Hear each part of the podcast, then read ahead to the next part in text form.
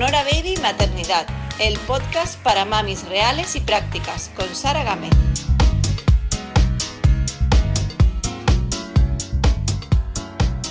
Bueno, pues muy buenos días y, bueno, creo que hace un día maravilloso para, para hacer un directo porque hace un frío en la calle muy grande, así que creo que es un buen día para hacer un directo y una buena hora.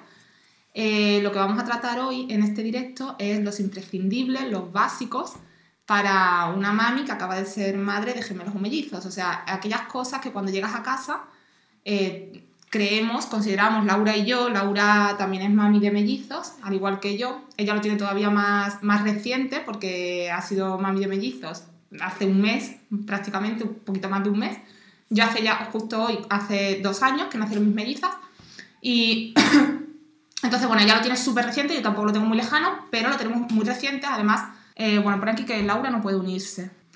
Bueno, lo tenemos muy reciente ambas. Y, además no, somos, no era nuestro primer embarazo, con lo cual ya al no ser madres primerizas, como que teníamos bastante idea de las cosas que sí que nos podrían ser útiles y las que no. Porque hay muchísimas cosas que te intentan vender o que vemos publicitadas o que nos hablan otras madres o gente que les ha podido servir o no.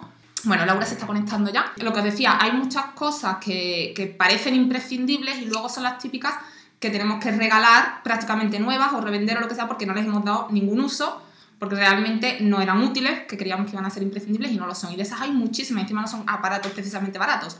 Con lo cual, vamos a dar, Laura y yo, nuestra opinión eh, de la forma más eh, sincera y práctica posible de las cosas que sí creemos que os van a hacer falta cuando lleguéis a casa para atender a vuestros bebés y que no os van a sobrar partiendo de la base de que esto es un poco nuestra experiencia, oye, que hay casos muy particulares en los que, yo qué sé, pues un bebé nace con una patología o algo así concreta, que ahí nosotras no sabemos, ¿vale? Pero mm, de, forma genérica es lo que dos mamis como nosotras han usado y les ha venido bien y no les ha sobrado y les han dado mucho uso y lo han amortizado. ¡Hola! Hello. Hola. Buenos días. Buenas. Mira, tengo... ¿Quién es? ¿Luca? Este es Luca. Ay. Partir de que lo que de verdad necesita un bebé cuando nace, o dos bebés en este caso, es el calor de mamá. Con eso puede sobrevivir. O sea, ni cunas ni pañales ni siquiera, que se le puede poner cualquier cosa a modo de pañal y, que duerma en la cama con nosotras y ya, o sea, no necesitaríamos en realidad nada. Pero bueno, eso es. partiendo de esto, que es obvio, eh, vivimos en una sociedad en la que podemos darle lujo, lujos, bueno, comodidades, tanto a los bebés como a nosotras, para que nos sea más cómoda la crianza. Entonces, esas son las cosas que vamos a tratar. Yo me he hecho una lista de cosas como básicos imprescindibles y si queréis, al final del todo, os digo, eh, hago la lista de forma muy concreta porque como vamos a hablar y vamos a divagar un poco sobre cada cosa, luego al final os doy la lista muy concreta, pum, pum, pum, de las 6-7 mm, cosas imprescindibles, para que se os queden claras. Bueno, voy a empezar eh, y me lo vais a permitir por, por, un básico que para mí fue imprescindible y yo quiero comentarlo lo primero y luego ya nos olvidamos de él porque no quiero que parezca que esto es publicidad. Realmente, sinceramente, os lo prometo que no lo es. De hecho, yo en, la página, en mi página web vendo muchas cosas para gemelos y no voy a hablar de ninguna como imprescindible porque no lo son, salvo de una cosa que para mí sí es imprescindible, por eso la creé, la enseñé y la creé a medida para que mm, fuera cómodo y ahora Laura nos va a contar que ya lo está usando y yo creo que ella nos quiere engañar y os va a contar si de verdad le está siendo práctico o no. Y es el cojín de la estancia gemelar y no uno cualquiera que, con el que luego nos, daña, nos duele la espalda y al final le damos una pata y no lo queremos ni, ni usar más, que es, lo que, que es por lo que yo creé el mío, para mí. En un principio yo no pretendía venderlo, yo pretendía que a mí me fuera muy cómodo y muy práctico. Y es el cojín de la estancia gemelar Sonora Baby. Y si quiero, os quiero dar cuatro pinceladas y que Laura nos cuente su caso, pero no, no quiero hablar más luego porque no quiero que parezca que es publicidad, porque realmente no lo es. Entonces el cojín gemelar, yo para mí es imprescindible tanto si das el pecho como si das bibi, da igual. Porque si tienes dos bebés, lo mismo os digo, yo vendo también cojines individuales de la estancia y eso yo no digo que sea imprescindible, yo digo que es una comodidad, que si das el pecho, pues si tienes un cojín estás mucho más cómoda dándolo, pero no es imprescindible y os lo digo sinceramente. Pero el cojín gemelar, cuando tienes dos bebés necesitas una ayuda, sobre todo a mí me pasaba que yo muchas veces me quedaba sola con ellas y Laura le estaba pasando también. Y hay muchas veces que o el papá o la mamá o el abuelo o la abuela se quedan solo con los bebés por lo que sea, porque al final eh, muchas veces no, siempre vas a estar acompañada. Entonces, en estos casos, el cojín para mí es imprescindible. ¿Por qué? Porque le puedes dar el pecho a los dos a la vez, o darle a uno mientras el otro no lo tienes ahí olvidado. O, o, darles el bibi, o le das a uno, a lo mejor el otro no tiene hambre, pero bueno, lo tienes ahí, no lo tienes en la cuna, ni en el sofá, ni en la cama. los tienes a los dos siempre juntos y eso para mí es imprescindible, imprescindible. Eh, tanto pecho como bibi, como simplemente atenderlos, aunque no le estés dando nada más que juego, mirándolo, o caricia, o cariño, o calor, ya está. Y luego que no hay otro igual, y es verdad porque, eh, de hecho por eso está patentado, porque no vais a encontrar otro igual en el mercado que, que, sea tan cómodo para la espalda, que la espuma sea de tan buena calidad, que el diseño sea justamente ese eh, la, tela es algodón 100%, además vamos a sacar modelos nuevos con, la, con el algodón, eh, con ningún tóxico, ningún, o sea, todo, ningún disolvente, ningún, la tinta en base a agua, ya como muy top, muy top, pero vamos, el que tenemos es algodón 100% puro, que no, que no daña tampoco a la piel ni nada, se lava perfectamente, se desenfunda, no se, nunca se empapa la espuma, porque el tiene impermeable, o sea, tiene un rizo dentro impermeable que no permite que pase ningún fluido a, la espuma.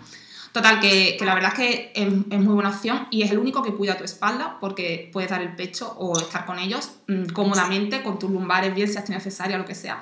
La verdad es que es lo más cómodo. Y yo quiero que Laura me cuente su experiencia de estos días que lo está usando y ya si queréis pasamos a más, a más artículos que también me parecen imprescindibles, pero es que esto lo tenía que decir porque para mí es imprescindible. decidí llevármelo al, al, hospital porque al ser dos eh, ya, ya, sabía yo que no iba a ser fácil, ¿no? Entonces, eh, basándome en tu experiencia y en, en, otras que estuve leyendo, crees necesario, más si tenía intención de dar el pecho, llevármelo al hospital, ¿vale? Entonces, la gran, eh, la gran utilidad que yo le vi en el hospital era que, primero, no te pueden casi mover, estás dolorida, y no solo eso, sino que e-, eres totalmente novata. Entonces, tener un soporte que te permita tener a los dos a la vez sin que ninguno de los dos corra riesgos, porque otra cosa que, que solemos hacer, no sé si tú lo hacías cuando, cuando eran pequeñitos, es ponerte los dos en el, encima, aquí. Y, no es tan seguro, en realidad, aunque, aunque no se mueva pero siempre cabecea y, en fin, no, es, no es totalmente seguro. Entonces, para dar el pecho, yo mi experiencia no te la puedo decir bien bien porque no doy pecho actualmente, pero me parece un básico para llevar al hospital. Sobre todo también una cosa que eh, me ha sorprendido para muy bien es el cojín accesorio, que yo lo, lo uso incluso eh, solo, porque cuando de madrugada o lo que sea eh, atiendo solamente a uno, eh, la diferencia con el cojín eh, que trae, que es durito, es justamente te ocupa lo que es las lumbares y todo eso, eh, la diferencia es brutal. O sea, y de hecho Manuel me copió la idea, porque como a veces nos turnamos, ¿no? Él, él, cogió el cojín y vio la diferencia de que apoyamos la espalda, no te reclinas hacia adelante y igualmente estás muy próxima al bebé porque no, es no te apoyas sobre el sofá, que haces así. Y me parece muy guay. Y luego, eh, sí que también lo estoy usando un montón cuando me quedo sola, que a partir del día 7 Manuel empezó a trabajar. y más que para darle el bibi a los dos a la vez, que también, sobre todo para eh, darle el bibi a uno y tener atendido al otro. Porque eh, tú sabrás que siempre coincide que cuando estás sola se ponen los dos a llorar a la vez. Entonces, ¿qué haces? Como subí en el vídeo del reel, estaban los dos llorando, pues necesito tenerlos a los dos cerca y a los dos igual de atendidos y a los dos igual de a mano, porque no puedo tener a uno encima y el otro meneándolo en la cuna. Me parece triste si los dos te están reclamando. No sé. Y la verdad que muy, muy bien. Me encanta que lo cuentes tú porque a mí me llegan esos testimonios mmm, mucho, mucho. Muchos días me escriben eh, gente que ha comprado el cojín y me lo agradece y me escribe mensajes que es súper, súper gratificante. Y, pero claro, no es lo mismo que lo cuente yo a que esas personas den su testimonio. Lo que pasa es que no lo hacen públicamente. Entonces, mm, yo lo transmito. Por ejemplo, el cojín accesorio, todo el mundo me habla maravillas del cojín accesorio. De hecho, hace muy poquito tiempo, hace dos semanas o así, lo he puesto en la web de forma individual, que se vende también por separado, el cojín individual, o sea, el cojín accesorio. Por eso, porque me están alabando mucho el cojín accesorio y es verdad que está hecho de una forma muy concreta que te, hace estar muy recta. Te hace que, que, tu postura sea idónea, la columna vertebral está perfecta. Y si tienes cesárea, si has tenido cesárea, si has tenido, si tienes problemas de espalda por haber cargado mucho peso en los bebés o lo que sea, es que es perfecto y te cuida mucho la espalda y la postura. Y dando el pecho, que normalmente se suelen coger malas posturas, de agacharse o lo que sea, pues te permite estar recta. Y, y luego para los bebés también la espuma del cojín grande también es la idónea para su espaldita. Es todo, está todo muy bien, muy bien pensado y me encanta que lo cuentes tú. Es verdad que lo que dices de ponerse a los dos bebés, cuando tienes un bebé solo y te lo pones así, pues tú más o menos le coges la cabecita, le coges del culete, pero cuando tienes dos, a mí me ha pasado de ponerme a los dos y llevarme un buen susto porque la cabeza se le va para atrás y, y, a lo mejor tener a los dos así porque quería calmarlos a los dos y se me ha ido uno la cabeza para atrás que la he cogido mmm, de milagro y eso es, es, peligroso. Sí. Y otra cosa también me parece una, un, un, buen accesorio, o sea, sencillo de utilizar, no los típicos, a lo mejor de cualquier otra cosa que tienes que explicarlo previamente para que la gente te comprenda cómo se usa, no. Eh, no, por ejemplo, los abuelos, no todos los abuelos son tan espabilados a la hora de quedarse al cuidado de un bebé mismo ejemplo, mi padre, ¿no? Si algún momento me tiene que cubrir porque yo tengo que salir, es tan fácil como eh, ponerle, o sea, sentarle, ponerse, ponerle el cojín pequeño detrás, ponerle el cojín grande encima y a los dos eh, encima que sabes que él se va a poder defender y ellos no van a tener ningún riesgo. No, no me siento tan segura como si me voy y él eh, de repente lloran los dos y tiene que atender a los dos mmm, se va a volver un poco así. Entonces, con ese cojín, yo creo que eh, tenemos la tranquilidad todos. Él, porque puede atenderlo a los dos sin tener que menearse el sofá. Y yo, porque sé que de ahí no se van a caer porque el, el cojín no es suficientemente ancho con que dos recién nacidos o dos bebés de varios meses no se, no se caigan. Sí. Es que me encanta que lo cuentes tú, que lo cuente alguien que no sea yo, porque es que si no, a mí me da la sensación, yo soy muy mala vendedora y me da la sensación de que estoy intentando meter algo que, que en realidad solo quiero venderlo, venderlo como sea y no, y ya yo soy la primera que digo que no todos mis productos de la web son imprescindibles, son bonitos, son lo que tú quieras, como regalos son muy cookies, pero imprescindible de verdad para mí es el cojín, súper imprescindible para cuando tienes dos bebés. Y, y luego lo que dices también... Y la... así que dilo. bueno, están de, estoy de rebaja, sí. están de rebaja, están, los cojines están más baratitos ahora. Este mes de enero van a estar más baratitos, así que si queréis hacer la compra, la verdad es que ahora está, está muy bien de precio para lo que es, para el valor que tienen. Bueno, esto para mí es un básico y no le quiero dar más vuelta porque no quiero parecer la teletienda. así que vamos a pasar al segundo, que, a ver Laura, ¿tú qué opinas? Yo creo que son los masicosis para el coche. Dos masicosis para que salgan del hospital, ¿no? Y eso sí que hay que tenerlo. De ahí yo no soy súper experta, pero sí que es verdad que los masicosis se aconseja que, que, se, que sean en contramarcha, ¿no? Y que sea de, específico de los primeros meses o del primer peso de, de los bebés, ¿no? Si quieres aportar algo. Bueno, en mi caso, el masicosis, el normal, yo no me calenté nada la cabeza, eh, pero sí que veo bien que ya que lo pones, eh, que le compres una fundita lo más mmm, sencilla posible, eh, no solo para recién nacidos, sino a lo largo de todo el tiempo que usen eh, soporte para ir en el coche, incluso las sillas grandes, porque eh, son muy dados a, cuando son más mayores a comer, a comer o a mancharse. En mi, en mi caso, Leo vomita, los pequeñines echan mucha leche y desenfundar el masicosis es un coñazo. Entonces, si le pones una fundita medio, medio adaptada, ¿no? Si te la pueden hacer, la compra, lo que sea. Eso creo que es muy, muy útil, aparte del, del propio masicosis, obviamente. Sí. Vale, entonces eh, decimos eso, masicosis, dos masicosis, eso lo vemos un básico imprescindible. Y la fundita que dice Laura, que yo en mi caso creo que no le puse fundita al principio, no recuerdo haberle puesto funditas. Yo tampoco, pero ahora lo. Sí. Pero bueno, el básico básico realmente para nosotras es el masicosis. Eso sí, es un, básico que hay que tener preparado antes de dar a luz a, gemelos mellizos. Luego, el carro gemelar, nosotras tenemos el mismo, que es el baby jogger. Lo que pasa que el mío era, fijaros, en dos años ya ha salido una, una versión nueva, que es la que tiene Laura. El mío es como la versión anterior. Pero yo estoy súper contenta. Mi carro está ahora mismo destrozado ya prácticamente, las niñas tienen dos años y ya han hecho, han comido, han, yo que sé, hemos ido a todos lados con el carro, yo eh, he estado un tiempo que andaba mucho con el carro, incluso andaba por zonas así como medio el suelo, medio de campo, que no era plano el suelo, o sea que lo he utilizado bastante. ¿Cómo os ponéis en el coche en medio de las dos sillitas? A ver, yo, No, yo no me pongo en medio de las dos sillitas, va el niño que tiene casi seis años, cinco, cinco y, bueno, casi seis. Cuando nacieron las hermanas tenía cuatro años y el que va en medio es, es el hermano mayor. Y él se apaña como puede. Cuando lloran las niñas se vuelve loco, no le gusta nada, pero ya medio se ha acostumbrado. Entonces, para las que no tengáis hermano mayor que se siente en medio, una se puede, yo creo que una cabe, depende del coche que tengáis. Nosotras las dos hemos tenido que cambiar de coche a raíz de, de la llegada de los mellizos, eh, también porque teníamos el hermano mayor. Entonces no cabían tres sillitas detrás. Hemos tenido que cambiar las dos de coche.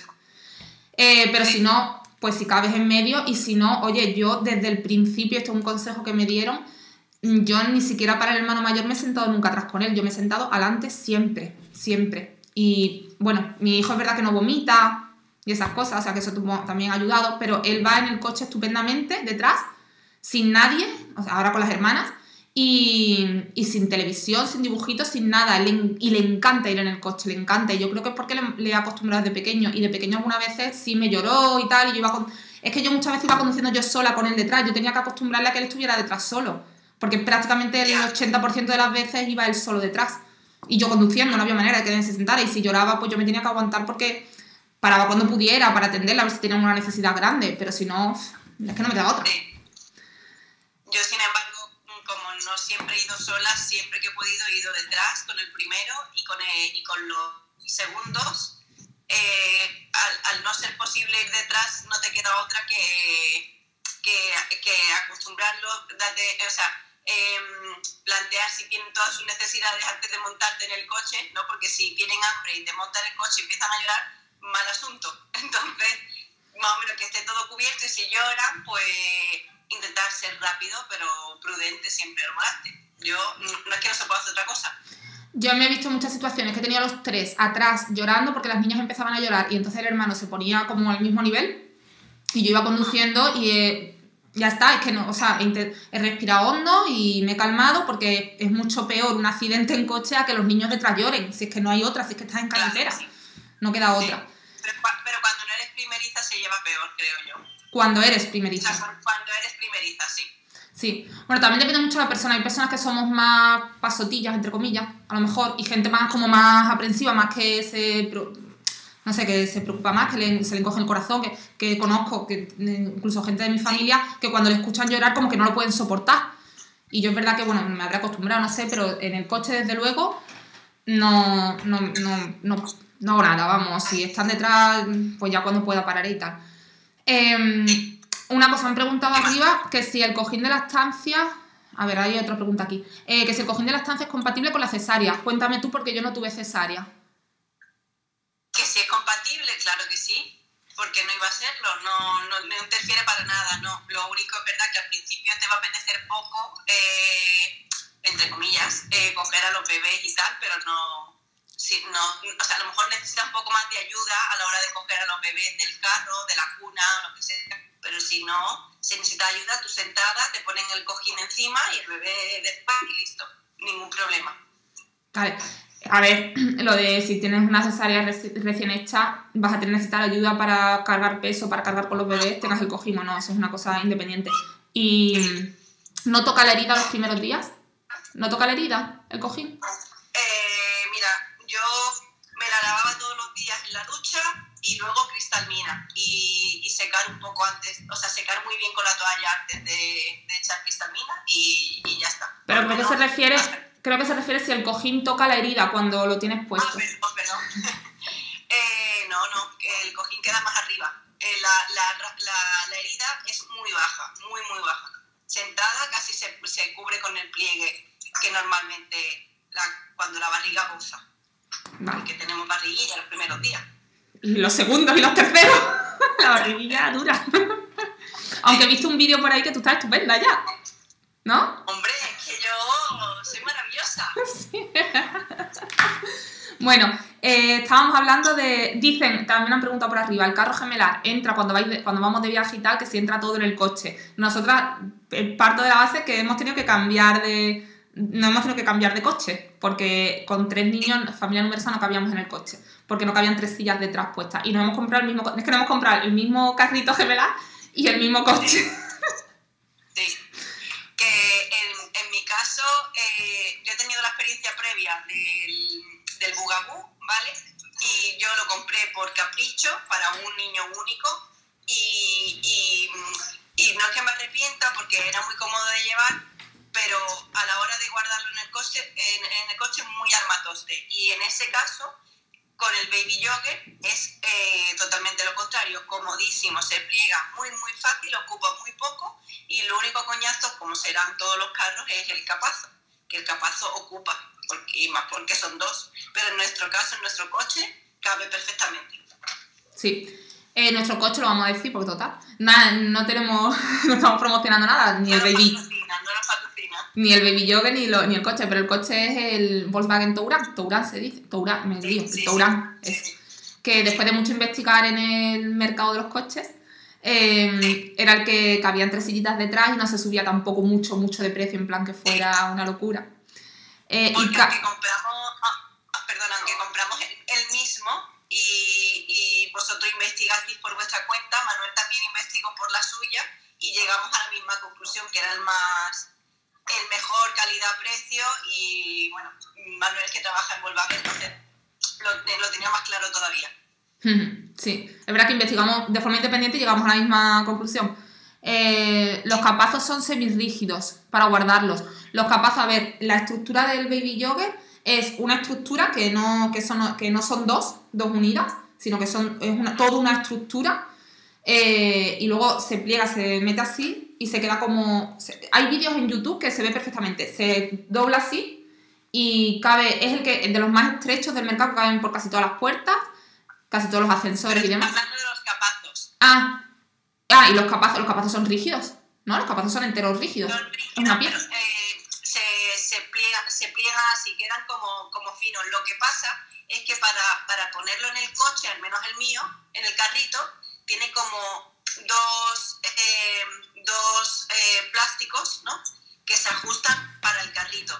Y eso lo puedes quitar y poner y entonces los capazos quedan muy pequeñitos plegados. Pero ¿qué pasa? Que tú no vas a estar quitando ese soporte todo el tiempo. Y entonces es un poco coñazo. O sea, no puedes apoyar el capazo en el suelo porque tiene do- los dos salientes que hacen que encaje en el carrito.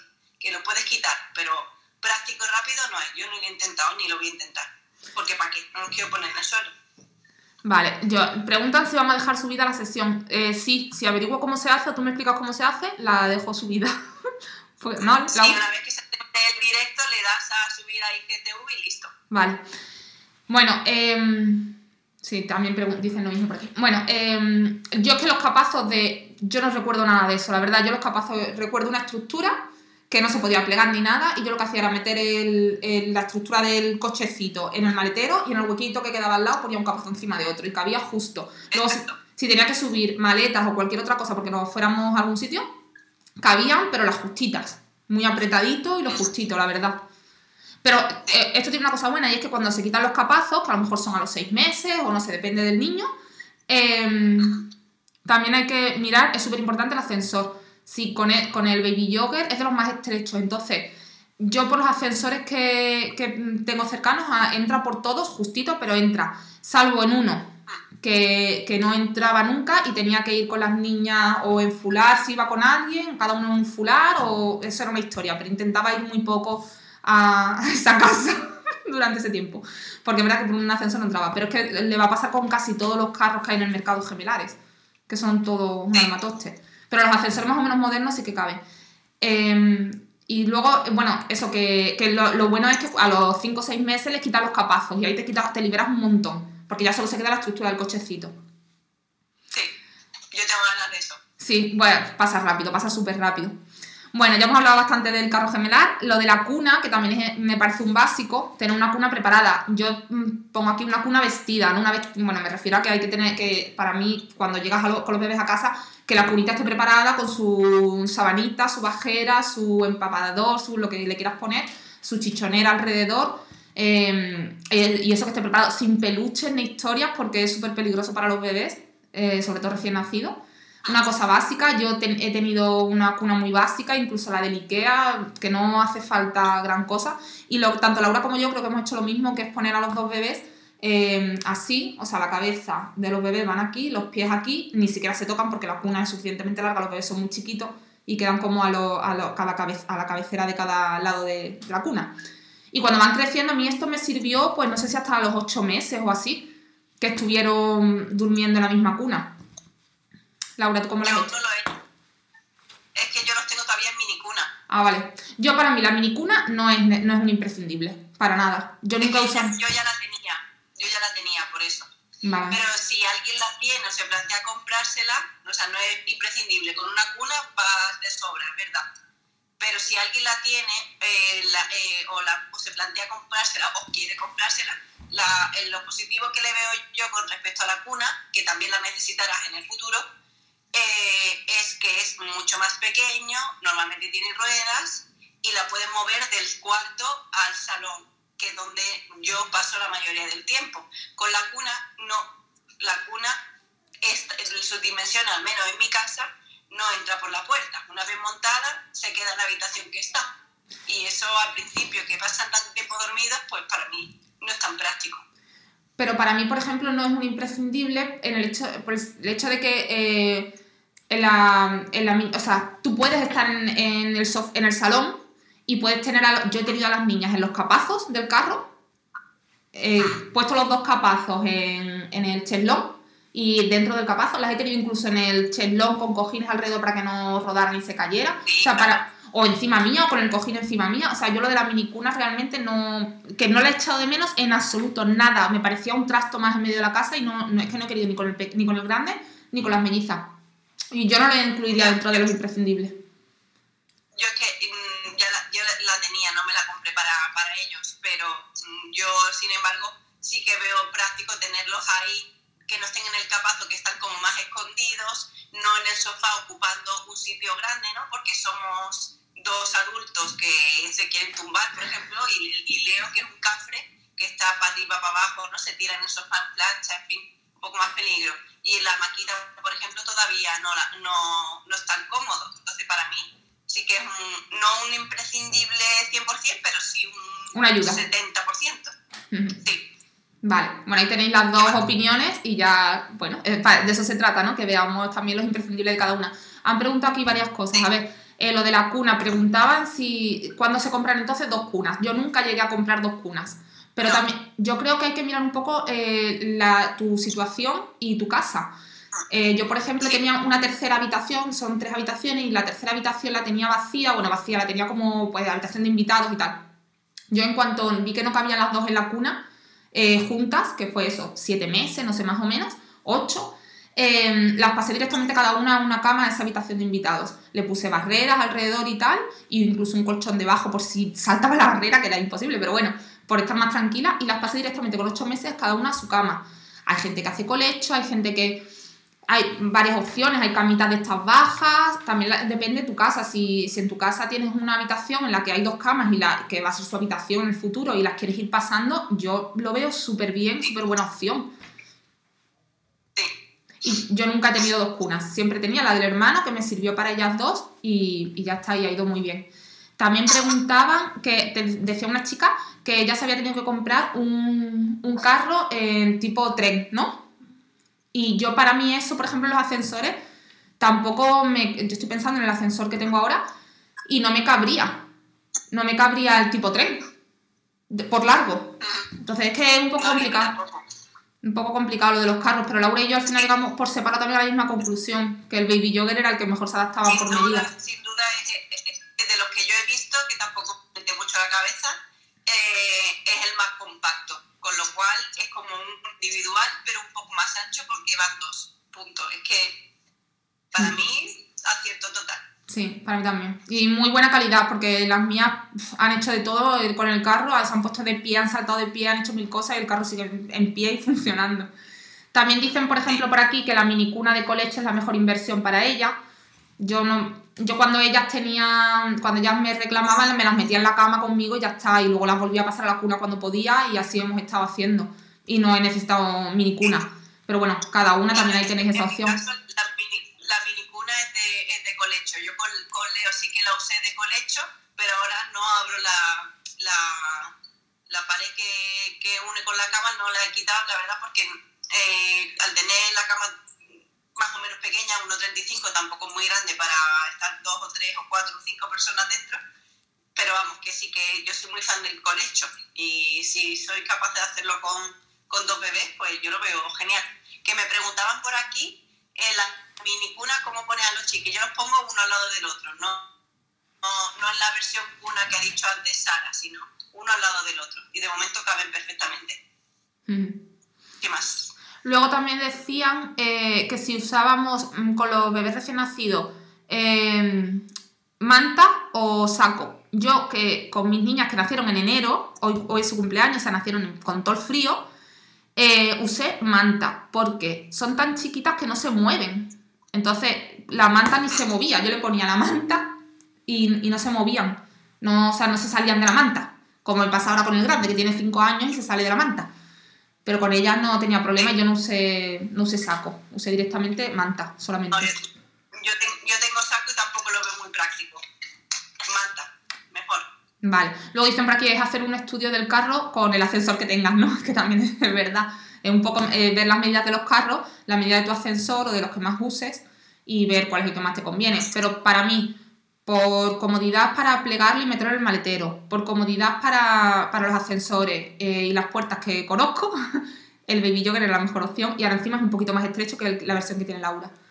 Luego, lo de la bañera. Para mí también es imprescindible tener una bañera preparada, una. No hace falta dos, aunque tengamos dos bebés, porque primero bañas a uno, sobre todo al principio, luego a otro. Para mí, la bañera del IKEA es suficiente. No necesitas gran inversión en bañera. Mi bañera del IKEA eh, la usó mi hijo y la he usado con mis peques, que aún se meten ellas dos, con dos años, se meten las dos sentaditas en la bañera y chapotean y tal. O sea, para mí eso fue una... Bueno, eso está amortizadísimo, amortizadísimo esa bañera. Y mm, yo para mí, con el grande sí me lo regalaron para apoyar su espaldita, ¿no? Mientras lo estás bañando. Eh, se te ve cerca, Laura, se te ve muy cerca. Que es lo que tú siempre me dices, que siempre se ve muy cerca. Pero se me ha visto cerca todo el camino, todo el tiempo. Sí, Ahora ahora sí, pero no. ido a la mitad de la habitación. Pero yo creo que cuando haces tú el directo, como yo que he empezado yo el directo, se me ve entera. Y es la que entra como invitada la que tiene el problema. Por eso me pasaba a mí siempre. Bueno, sí, te oímos. bueno, em, que no me acuerdo lo que estaba contando. Ah, lo de la bañera, que eso de que, de que, se, le, que se le apoye la espaldita, lo tuve con el grande y realmente, bueno, lo usé un par de veces y tal, pero incluso en el hospital lo que yo veía hacer y lo que yo he estado haciendo después, eh, que me parece súper cómodo y súper práctico y escogerle un poco la mm, práctica, es coger tú misma con una mano su, la espalda y la cabecita y con la otra mano bañarle bien y ya está, y, y sacarlo y ponértelo encima y secarlo. No yo no creo que se necesiten más armatostes que una bañera y punto. Y yo lo que hacía en la bañera la yo, ¿Qué? dime, dime. No, y que yo lo que hacía con las peques, la bañera, además yo a las peques desde el primer día las bañé yo sola, que no tenía ayuda ni nada, em, por circunstancias. Y, y lo que ponía era la bañera en el lavabo del baño, la llenaba y en el, lavabo puesta, que mi, eso sí, mi lavabo es que es muy estable, es cuadrado y es muy estable, entonces la bañera se ve que no se iba a caer. La ponía encima muy poquito de agua, muy poquito, templadita, la habitación caldeada y el bebé, la- lo que te digo, le cogía así y, lo- y con la otra mano le, la bañaba bien, la lavaba y me la ponía encima con la toalla y ya está una, una lista y ya por la otra. Y no creo que se necesiten más armatostes que una bañera y una toalla. ¿Qué opinas? Vale, yo, dos cosas. Eh, lo primero, lo de que se me vea o no se me vea, es que me dice Sonia de Burgundy que se ve mucha pared arriba, que incline más el móvil. Es que mi móvil está casi así ya. Entonces, si lo inclino más, se cae para adelante. Es que lo que te está, eh, yo- lo que te está pasando es lo que me pasa a mí siempre. Sí, sí. Que mm, respecto a la bañera, yo sí que veo una súper buena inversión a la, eh, eh, la plegable de estoque. O sea, eh, súper básico. Y tiene un soporte para recién nacidos, ¿vale? Creo que, no sé si es caro o barato, la verdad no sabría deciros si eso es caro o barato, pero en, en mi opinión se amortiza muy bien. Y lo que a mí no me cabe encima del lavabo, entonces lo que nosotros hicimos eh, es comprar una, una mesa plegable de estas de playa y la tenemos plegada en el baño el- todo el tiempo. Cuando la vamos, lo vamos a bañar, la abrimos. Y, y la bañera plegada no ocupa nada, cabe detrás de cualquier puerta. En fin, yo estoy súper contenta. Se, se vacía muy fácil, se llena igual de fácil, muy, muy contenta. Y el soporte recién nacido puede dejarlo incluso sin manos, que no, no es recomendable, obviamente, pero está él totalmente seguro. Vale, bueno, pues ahí tenéis una vez más dos opiniones de dos mami de mellizos ya. Cada una también como sea. Yo es que es verdad, yo lo, yo lo he dicho al principio y lo reconozco, yo soy muy despreocupada o muy práctica o muy rápida o muy no sé, no sé cómo llamarlo, pero es verdad que, que bueno, que no sé, que tiro de cosas de los imprescindibles y con eso me voy apañando y no, no sé, yo con, la, con una bañera me, servía.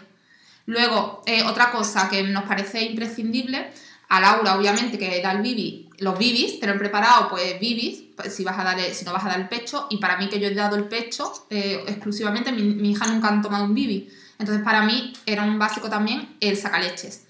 Porque para evitar mastitis, para muchas cosas, para mí muchas veces me extraía manualmente, pero es verdad que el sacaleche, bueno, pues es una comodidad porque te estáis sacando leche y, más, y es más rápido a lo mejor. Eh, entonces, para mí, el saca leche y si no das, si no das el pecho, tener bibis preparados. Y podéis preguntar las que seáis primerizas, pues cuántos bibis tenemos preparados o no. Yo diría que yo no he dado el bibi, pero yo, calculando la medida Laura, cuatro bibis, ¿no? A lo mejor. ¿Tener? Tener preparados para cuando llegas a casa eh, recién parida. Eh, dos bibis, uno por niño. Sí, ya está, ¿no? Claro, luego termina la toma, lo lavas y lo vuelves a utilizar. Yo no, no tendría más. A no ser que tengas que delegar eh, eh, con los abuelos o con quien lo vaya a cuidar y que a lo mejor te plantees que en esas casas ya tengan su propio, eh, sus propios para no estar moviendo biberón de una casa a otra. Pero mmm, si no, siempre sus cositas con ellos, do, un bibi por niño y punto. Incluso al principio nosotros le, damos, le dábamos el mismo bibi a los dos. Como eh, no siempre las tomas las hacían a la vez, pues uno, eh, hacíamos las medidas para los dos, tomaba uno y luego tomaba el otro, pero ahora sí que cada uno se toma el suyo. ¿Y luego qué tamaño de bibi para, los, para recién nacidos? Eh, creo que eh, hay varios tamaños. Uno es, uno es eh, no sé si son 100 mililitros, no sabré decirte pero nosotros hemos comprado el, el, mediano, por decirlo de alguna manera, más que nada porque no había. Con Leo compramos el más, más pequeño. Y, y con ese es suficiente para dentro de varios meses. Y nosotros hemos comprado, eh, ya hicimos la investigación con Leo y este no lo hemos complicado, hemos comprado la misma marca. Eh, Dr. Brown, que tiene, eh, tiene como un accesorio de plástico dentro del biberón que ayuda a que no haya tantos cólicos que nosotros ahora ya se lo hemos quitado porque nuestros niños no son de cólicos, pero si tenéis niños con cólicos, pues es bastante útil. Vale, y de... Y la y la tetina es la que creo recomienda todo el mundo, que no es, no es eh, o sea, que es redondita, en fin, que es la más sencilla, no tiene formas raras, ni cambia con el tiempo, siempre el mismo, la misma forma de, de, de tetina. Eh, ¿Recomiendas tú que das el bibi eh, tener hervidores, mmm, desinfectantes, no sé, todas estas historias? Eh, no, de hecho el otro día leí un artículo de, de Armando Bastida, que es muy activo aquí por redes sociales, y, y él decía que eh, solamente había que hervir o desinfectar la primera vez, que luego y que de hecho, lo que yo hago, yo desinfecto o hiervo la primera vez, tanto chupete como biberón o lo que sea, y luego eh, cada vez que tengo que lavar el bibi lo hago con agua caliente y no todas las veces lo lavo con Fairy, ¿vale? Y, luego me preocupo muy bien de que no quede ningún resto. Y secar al aire, no secar con trapos. Y si lo tengo que secar, lo seco con papel, porque siempre los trapos tienen, tienen bacterias y cosas así. Vale. Bueno, ya tenéis también las dos opciones. Si vais a dar el pecho, saca leche. Eso sí, el sacaleche que sea eléctrico, porque el, el manual es, para eso no para eso no tener sacaleche, para eso hacer extracción, aprender a hacer extracción manual y punto. Eh, y si no, el sacaleche eléctrico. La marca a mí, sinceramente, me da igual. He probado Medela, he probado Philips, he probado eh, Philips Avent y bueno, todos cumplen su función perfectamente. Luego los pañales, tener preparado también pañal. A ver, dice, ¿y la lactancia materna exclusiva conseguiste darle las tomas a la vez o primero una y luego a otra? Le conseguí dar las tomas a la vez y fue mi salvación total y absoluta. Eso me permitía dormir un poquito más por las noches, eh, tener un poquito más de tiempo a lo largo del día, eh, conseguir darle las tomas a la vez. Eh, eso sí, proponiéndomelo desde el principio, las ponía, yo siempre las ponía a las dos, en el cojín a las dos a la vez. alguna, en alguna toma al principio una tomaba y la otra no. En otra toma, luego me reclamaba. ¿Perdón? ¿O tomaba poco? O tomaba muy poco, se jugueteaba y tal y no tomaba. Pero el caso, para mí el secreto es que cuando una reclamaba comer, cuando una ya estaba quejándose, poner a las dos aunque la segunda no se estuviera quejando. Poner a las dos y ofrecerle el pecho a las dos. Si, eh, si la segunda que no se estaba quejando toma algo, ya aguanta un poquito más y quizás coincida ya con la otra. Que no, da igual, si la segunda pide, pues otra vez a las dos, aunque la otra no pida. Y así vas, vas más o menos vas regulándola. Y al final van pidiendo más o menos a la vez. Eh, me pasó durante la lactancia que en algún punto se me descuadró. Porque a lo mejor una había tomado mucho y la otra no quería absolutamente nada y ya se me descuadraba un poco e intentaba enseguida reconducir otra vez y ponerlas a las dos a la vez y que mm, las dos se cuadraran. Y no, y vamos, estupendamente. Yo lo, mi consejo si das lactancia exclusiva, lactancia materna exclusiva, intentar cuadrar a los dos bebés a la vez por la noche te da más tiempo, entre toma y toma, tienes un poquito más de tiempo para descansar, luego durante el día también tienes a lo mejor alguna horita ahí suelta en la que te puedes dar una ducha, la que te puedes, porque las dos están cuadradas a la vez, no, no acabas con una y empiezas con otra. Que si hay que hacerlo no pasa nada, pero que, que es temporal y bueno, se lleva, ¿no? Pero es mucho más cómodo así. Bueno, otro básico que para mí hay que tener preparado en casa cuando, cuando vienes, llegas con los bebés es los pañales. Aquí hay una cosa que, si tenéis pensado usar pañales de estos que son reutilizables, de estos que son de tela, que yo tenía pensado en mi embarazo, en mi segundo embarazo, antes de saber que eran mellizas, tenía pensado usar este tipo de pañales, pero al saber que, eran mellizas y que mi entorno eh, me dijo que, no iba a lavar tantos pañales, sino que le parecía mucho más práctico eh, cambiar pañales y tirar desechables, pues entonces descarté la opción de usarlos de tela, ¿no? Pero yo sí tenía pensado usarlos de tela. Si vais a usar los de tela, yo aconsejo que no lo uséis al principio, que recién nacidos uséis, porque hacen, hacen demasiada, o sea, lo normal, por lo menos las mías, en cada toma hacían caca. Y es que, estar, es que no te da abasto, tienes que tener muchísimos pañales de tela para estar lavando continuamente. Y tienes muy poco tiempo y estás muy cansada y tienes que atenderlas a ellas o ellos. Entonces para mí no es cómodo, para mí, por lo menos al principio, usar pañales desechables. Para mí una buena marca al principio, luego podéis usar, a mí me va muy bien la del Mercadona, la del Carrefour tampoco va mal, la del Lidl también la he usado, que son marcas blancas, que son económicas, pero para mí los primeros meses sí que es verdad que Dodot da muy buenos resultados. Para mí, no sé, Laura, si coincide. Sí, sí, sí, totalmente. Y no estamos patrocinando nada, ¿eh? que nos da igual, pero es verdad que Dodot, de, yo usaba al principio Dodot Sensitive y los que tenía yo preparado en casa para la llegada de las peques eran la talla cero que es para menos de 3 kilos. Es como para recién nacido, incluso un poco prematuritos, ¿no? Que suelen ser en el caso de los mellizos gemelos.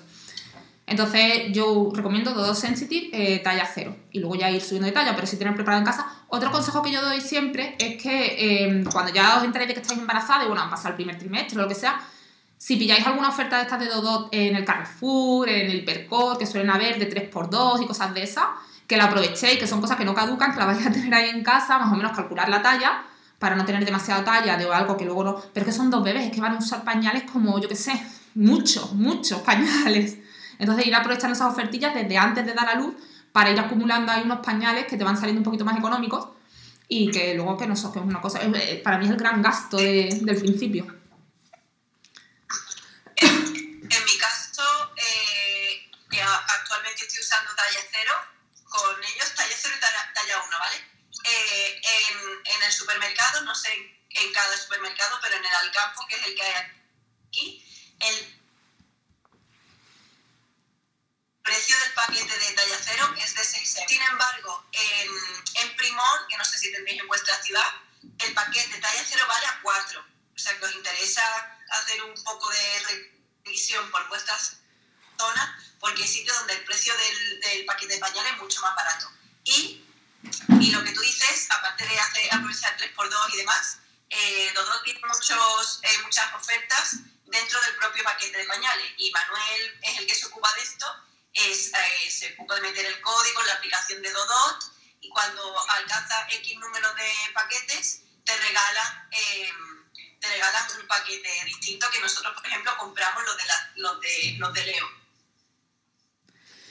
Que preguntaban, Laura, si los tuyos que tuvieron buen peso usaron talla cero y confirmas que sí, ¿no?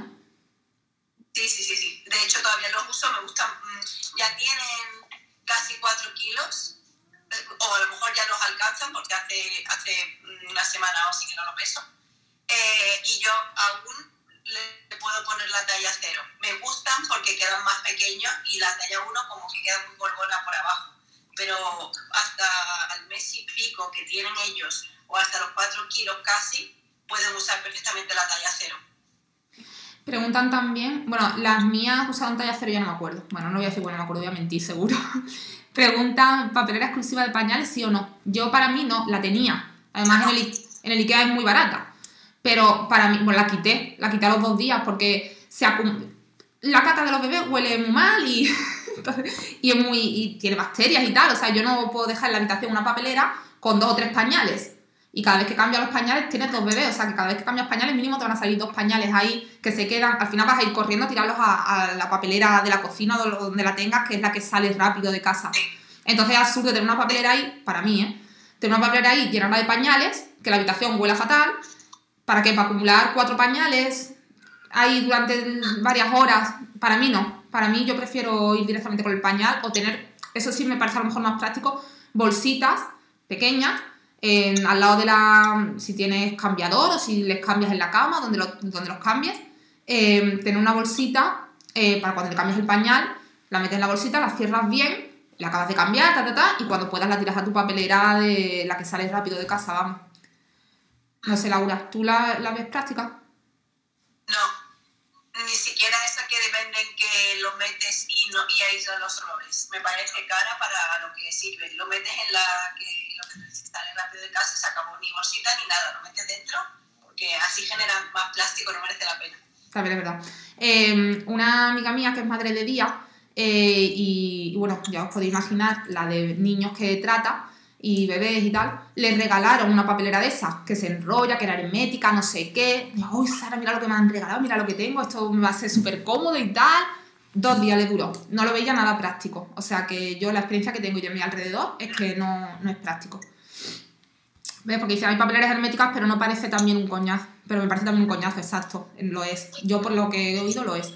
He hablado así por encima del cambiador ahora y he caído. Para mí no es un imprescindible el cambiador. Con el grande lo usé y bueno, lo usaba. Sí, lo usaba, ya que lo tenía lo usaba. Pero que luego a las niñas mm, el cambiador lo monté, el del niño lo volví a montar para usarlo con ellas y enseguida lo quité porque era un trasto más en la habitación que bastante teníamos ya con ellas y con todo lo que conllevan eh, como para tener ese trasto y luego yo acababa cambiándolas con un cambiador de tela de toda la vida, eh, o sea, con un trapo, con una toalla, con lo que sea, encima de la cama, encima del sofá donde, donde pillaba, pues le, las cambiaba. Dime. Pues yo aquí tengo que decirte algo. A ver, dime. Eh, tu, dolor de espalda puede, puede deberse a eso. No, no, no, mi dolor de... Mi dolor de espalda... Espera, espera, espera. mi dolor de espalda viene después Ahí no me dolía la espalda. Me, me duele ahora. Pero eso se acumula, eso se acumula, ¿no? No, pero yo tengo muy controlado. Eh, espera, espera. que tengo muy controlado de dónde viene el dolor de espalda y es de cargarlas. Una semana que me conciencio en no cargarlas, en agacharme bien y atenderlas desde el suelo y no cargarlas, esa semana no me duele la espalda. La espalda y las contracturas, todo eso me vienen de cargarlas cuando tienen un berrinche y las cojo, cuando mm, hacen fuerza conmigo y tal. Pero bueno, lo del cambiador sí que te puede parecer práctico. Dime, cuéntame. Eh, para mí el cambiador sí que es un básico absoluto porque, eh, o sea, lo cambias a la altura correcta, que lo cambies en la cama termina forzando, aunque no te duele la espalda, pero no lo idóneo para ti, ni en el sofá, ni en la cama, no. O sea, yo cambiador lo he, estado, lo he estado usando hasta los dos años y medio de Leo cada día, cada día, cada día, cada día. Y con ellos todo el tiempo, porque los cambias a tu altura, aparte de lo práctico que es tener las cosas justo debajo. O sea que yo sí que lo veo un imprescindible. Ocupa espacio, sí, pero dentro de dos años y medio o incluso antes, eh, lo largas a la basura y ya no. Y ya ese trasto se va afuera, pero es temporal, es como el carro. El carro en casa ocupa espacio, pero eh, es lo que viene con los niños, que es como un, para mí un imprescindible. Sí que hay que decir también que no es una inversión muy grande, porque en el IKEA los cambiadores eh, funcionan muy bien, porque yo lo tuve con el grande, lo tuve y oye, que lo usé, ¿eh? que, que es verdad que lo usé. Pero luego me he vuelto muy minimalista y realmente con las niñas lo monté, pero no llegué, lo quité enseguida. Porque, bueno, si me pillaban en el salón que se hacían caca, voy a ir a la habitación a cambiarla. Bueno, pues la cambia, tenía eh, cosas más o menos en el salón y en, el- y en mi, mi habitación, que era donde más las cambiaba, y tenía las cositas, los pañales y tal para cambiarlas, y las cambiaba sobre la marcha, sentada en el sofá, las cambiaba, no me, no me costaba. Pero bueno, sí puede ser una ayuda. Y además, yo qué sé, si tienes problemas lumbares, si tienes problemas con la cicatriz de la cesárea lo que sea, te puede ser una ayuda. Te preguntan, Laura, eh, si después que no le ha quedado claro lo de la lo de dormir. Entonces, si duermen hasta los seis meses en una cuna juntas, luego qué? Que si la llevas a una cama o tipo Montessori, que si son caras, que. que- Eh, eh, yo lo que voy a hacer es espacio y comodidad en la minicuna, ¿vale? Luego los voy a pasar a la cuna, que también la tengo de Leo, ¿vale? Todavía no la tengo montada. Cuando termine con la minicuna la voy a vender. Si alguien la quiere, que me escriba. Eh, la cuna, eh, no sé todavía si la, si la vamos a poner en mi cuarto o en el cuarto de Leo, ¿vale? Porque como no, luego es tan grande que no entra por la puerta, tengo que decidir antes dónde la quiero poner. Eh, y no sé qué es mejor a, a medio plazo, ¿vale? Y cuando no quepan en la, en la cuna, mi idea eh, es pasarlo directamente a la cama y si es posible a una cama baja. Leo ya tiene su cama baja, entonces quiz- quizá vayan a esa, porque mi idea también futura es ponerle eh, litera, pero claro, eh, Leo sí irá a la, a la de arriba y luego no sé bien cómo vamos a hacer, pero como esto para esto queda mínimo, mínimo eh, año y medio, dos años, o incluso tres lo podría alargar, eh, no lo sé, pero vamos, eh, primero mini cuna, cuna, cama bajas porque la tengo y luego eh, reutilizar esta cama baja en una litera o comprar una litera eh, que tenga la altura no muy alta para el grande, una eh, a media altura y cama en el suelo si es posible para el tercero, Vale, tipo ah, cama nido. Vale, aquí dicen cuna Gulliver del Ikea. Primero cuna y luego la sacas a un lado y queda baja tipo cama. Vale, seguro que en el Ikea está bien de precio y, es una opción. Vale, pasamos a otro imprescindible. Bueno, junto con los pañales debería haber dicho que bueno, tenéis que tener preparados en casa toallitas, eh, 99% agua o ecológicas o algo así. A mí eso sí me parece súper importante. De hecho, yo con las pequeñas al principio no usaba toallitas, usaba toalla. Toalla, esponjita, esponjita, una esponjita natural, húmeda, o sea, húmeda, seca, que la humedecía en agua y con eso le limpiaba. Yo es que soy muy minimalista y muy natural, ¿vale? Para que no me conozca y vea que a lo mejor uso muy poco, demasiadas pocas cosas, pero es que es verdad que yo soy así.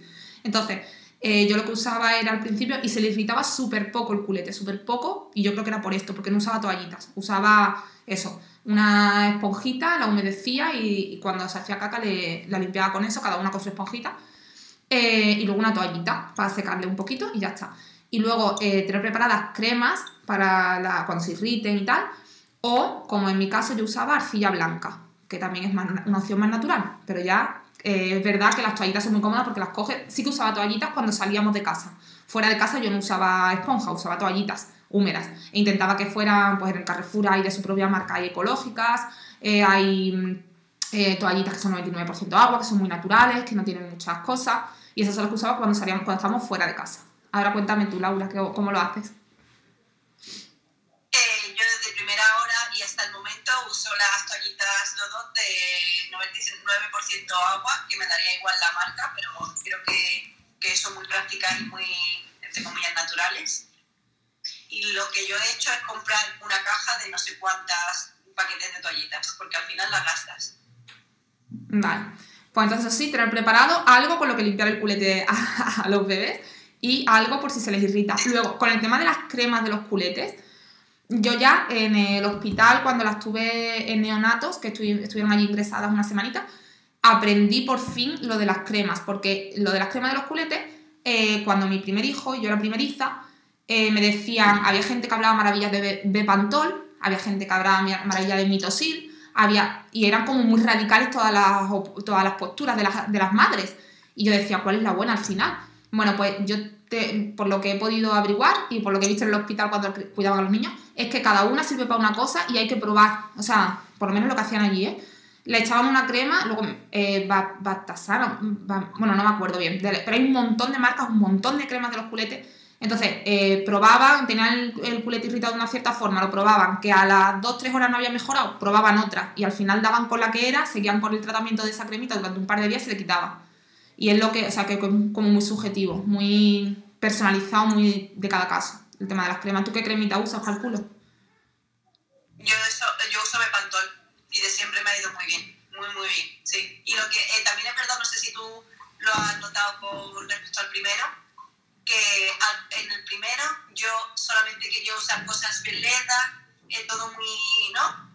Lo que yo elija, sí, tal cual. Ahora, por ejemplo, eh, me regalaron un pack de cosas de Mustela, eh, que no es una marca que me súper encante, y sin embargo lo estamos usando, que no hay que ser, pienso, ¿no? Tan tiquismiquis, siempre que cumpla lo que tú, eh, tu básico, ¿no? De si es más o menos tóxico o más, no sé qué, ¿no? Pero que no, hay que desechar las cosas que, que, que no, no, que te regalan, porque a veces te regalan cosas que no proceden, pero no tan miraditos. Yo todas las muestras que me han ido regalando de, de precisamente cremas para el culito y demás, eh, yo las tengo, las llevo en el bolso, por ejemplo, en el, en el bolso eh, gemelar del carrito, porque eh, son prácticas al fin y al cabo y muy malas no pueden ser.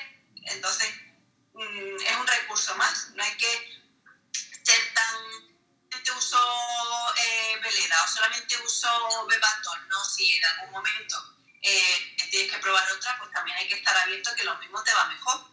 No sé si me explico. Sí, te explica bueno, un poquito el aprovechamiento, ¿no? Si no, ser tan tiquismiquis, las primerizas también somos a veces, cuando yo era primeriza recordaba que era todo muy... Todo era velera, lo que tú dices, todo era velera porque era la natural, todo era tal. Pero yo, por ejemplo, en Mustela, que soy muy... No me gusta nada Mustela en concreto, que las, que las mencionado. Veleda me gusta mucho, pero es verdad que es tan natural que hay algunas cosas que para mí no las, no las cura. O sea, por ejemplo, me encanta de Veleda la cremita facial de caléndula que hay para bebés. Me encanta, esa se la he estado echando durante un tiempo. De hecho, creo que tú me regalaste una. Sí, porque yo nunca la usé con Leo, nunca. Fíjate que cada una. Pero, por ejemplo, para calmar una irritación de un culete con veleda, si la irritación es fuertecita, para mí como que no llega no llega a, cubrir eso, porque es tan natural que es un poco como más ligera para, para mi experiencia. Pero bueno, sí que es verdad que, que hay que, que, ir probando distintas marcas, que hay algunas marcas blancas que funcionan bien y que no hay que irse a lo más caro y a lo más que no, no es necesario. Eso es. Un poquito de mente abierta. Sí.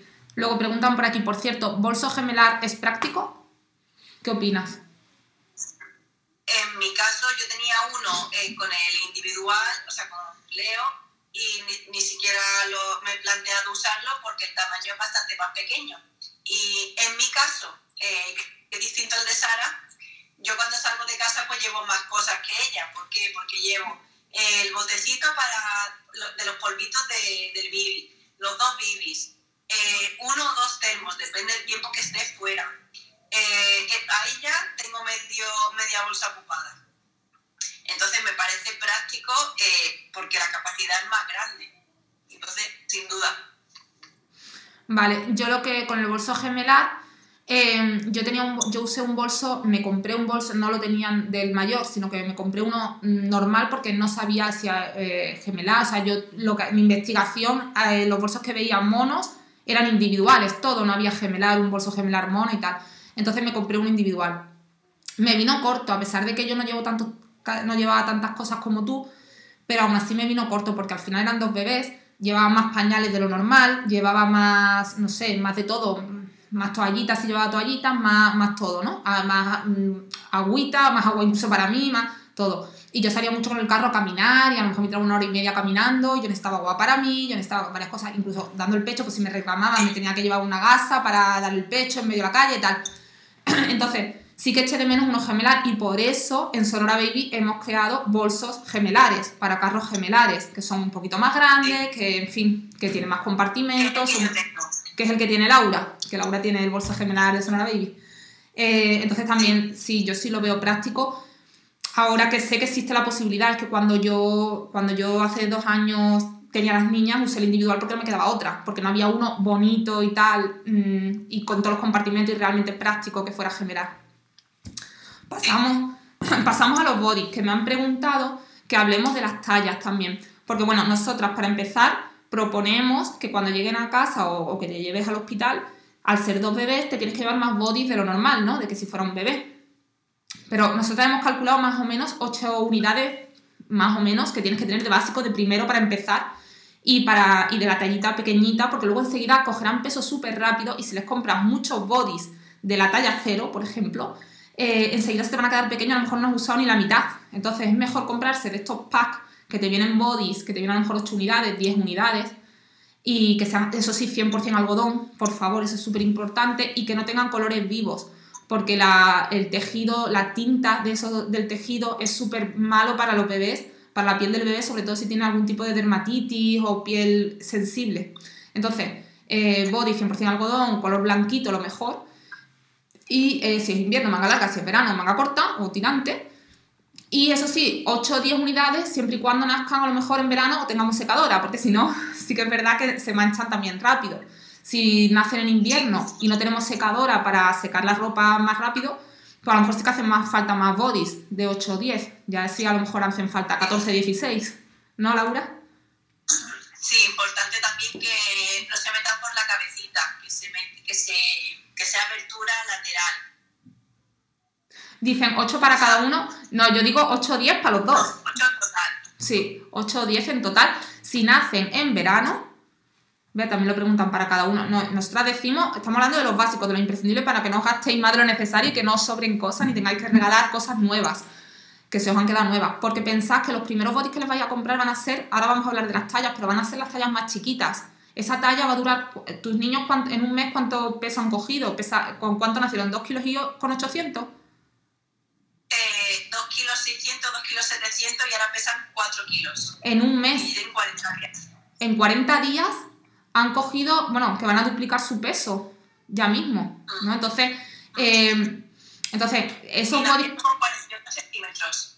42 centímetros, ¿no? 48. 48, vale. Eh, entonces, nosotros proponemos o aconsejamos que, se compren los bodies justos que se van a usar durante ese primer mes de esa talla, que ahora hablaremos de las tallas, o incluso del primer mes, ¿no? Incluso la primera quincena o primeras tres semanas. Entonces las tallas, eh, la talla 00 es para niños aproximadamente, depende ya del fabricante, pero para la talla 00 es para niños, para bebés de 2 kilos y medio, que miden entre 43 y 46 centímetros. Entonces, eso es cuando son muy prematuros, son prematuros, ¿no? 2 kilos y medio, pero esas os van a durar muy poco tiempo, las 00. Si queréis que, les quede justo, perfecto y tal cuando nacen, porque a lo mejor han nacido con 2 kilos, eh, la 00 sí os va a valer, pero en cuanto empiecen a coger peso, esa 00 enseguida se os va a quedar que no os vale. Entonces, yo, por ejemplo, aconsejo coger directamente la 0. La 0 es para 3 kilos, y aunque vuestros bebés hayan nacido con 2 kilos o con 1 kilo 800, la 0, aunque le quede un poquito más grande, yo bajo mi punto de vista no pasa nada y es muy poco tiempo, ¿no? Laura, ¿tú qué opinas? Sí, eh, también pienso que el tema de las tallas es un lío, no por lo que estás explicando, sino porque cada sitio donde lo compres te lo pone de una forma distinta. Por ejemplo, en, el, en, el, en tiendas tipo Lidl, Alcampo eh, y cosas así, te pone los centímetros. Entonces no te pone talla cero, te pone, eh, o incluso en un store, que está muy bien también la, los body y demás, te pone los centímetros, te pone newborn. Entonces, eh, como poco o como mucho, si es un niño que, o dos niños en este caso, que llegan a término, que rondan los dos kilos y medio, eh, que es un peso normal pero bajo, ¿no? Eh, yo compraría la talla 0, como tú dices, o la de 50 centímetros. Porque eh, aunque le sobre, es lo que tú dices, enseguida lo, va, lo va a llenar. Y la, de, la, anterior, que sería la 0, la 00, yo creo que hay una intermedia, que es la de 48 centímetros, que depende de donde lo compres. Esa le va a valer una semana o dos. Porque ellos, por ejemplo, en un mes eh, ya medían 51 centímetros. O sea, en un mes ha cogido 3 centímetros. Vale, a ver.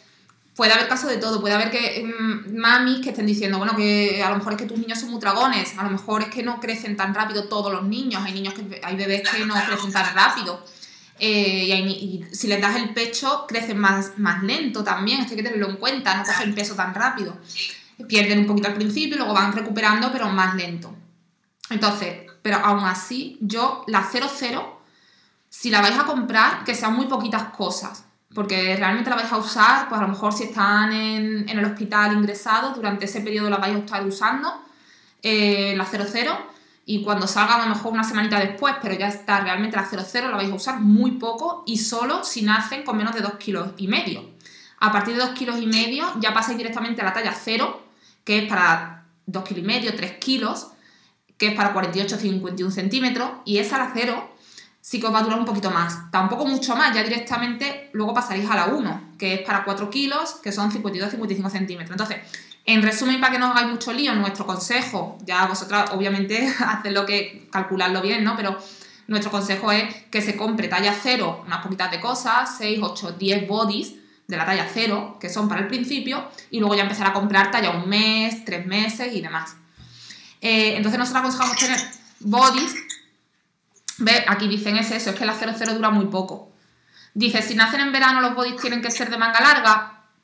Por ejemplo, en Marbella, en verano, o en Córdoba, que es donde yo vivo, en verano no tienen que ser de manga larga. O sea, en Córdoba, en, en agosto, nace un bebé y le pones manga larga y es que te lo están cargando, a no ser que tengas el aire acondicionado muy fuerte en casa. Eh, los bebés, a ver, tienen la temperatura un poquito distinta a la nuestra y a lo mejor tienen un poquito más frío que nosotros, pero un poquito más. No es que nosotros vayamos en tirantes porque estamos a 35 grados y el bebé haya que ponerle manga larga. Pues a lo mejor le tienes que poner una camisita, no va a ir en tirantes como nosotros, le tienes que poner un body para que la barriguita y el costadito se le quede bien cubierto y tal, algodoncito y tal, pero no manga larga, yo diría manga corta o tirantes. Depende de dónde nazcan también y de la temperatura que haya. Bueno, eh, luego entonces hemos dicho bodies, pijamas o de verano o de invierno, según cuando nazcan. Pensad que en casa van a estar mucho en pijama. Es que es lo más práctico y lo más cómodo para nosotras también. No le vamos a estar cambiando continuamente para que estén guapitos. A ver, depende de la mami. Yo es que soy muy, muy básica en eso y yo quiero que mis bebés estén cómodos y me da igual que no, no ponerle los primeros días unos lazos y unas cosas y unas florituras. Yo, ¿eh? Entonces yo, por ejemplo, en casa estaban en pijama pijamas enterizos, eso sí, los bodies que tengan, como ha hecho Laura, apertura. eh, eh, ¿Tú cómo, la, cómo lo usabas los bodies que tienen la apertura atrás? No, adelante, adelante, que lo abras así como una chaqueta. Entre la, Usados. en las piernas, entre las piernas, ¿no? Claro, eso siempre, pero me Eso. refiero que tú lo abotonas eh, por, el, por el costado. Ah, vale. Vale, y los pijamas, yo una cagada que hice con el grande, que con las niñas ya no, es que tenía pijamas de los que eran enterizos, obviamente, pero se abrochaban por atrás. Entonces. ¡Guau! Los- es que acabé de ellos. Entonces, los pijamas que se abran entre las piernas. Que los clips, los corchetitos estén entre las piernas. Para cambiar el pañal, lo abres por ahí y le cambias el pañal. No que tienes que quitarlo por atrás. O sea, eso para mí es una tontería, pero que nadie te cuenta. Y es súper Sí, importante. sí, pero, Luego, entonces los pijamas. perdona, yo de hecho, yo de hecho eh, en todo el tiempo que tienen, yo solamente les he puesto pijamas para la casa y para salir. Es que al final No hace falta otra cosa. Yo también opino así, pero sí que es verdad, por ejemplo, yo, la primera apuesta para salir del hospital. Mira este. Este es del líder. Mira, ese es del Lidl. Tiene Sí, la, la apertura, ¿ves? La apertura por delante y, y hasta la pierna. Eso, eso. Entre que, que las piernas, pensad que cuando vayas a cambiar pañales, que sea fácil de quitar, cambiar el pañal es fácil de volver a poner. No, lo- yo creo que es que los pijamas que yo digo es que ya no se deben ni hacer, porque es que eran horribles los que se abren por detrás. Se ha- Existe.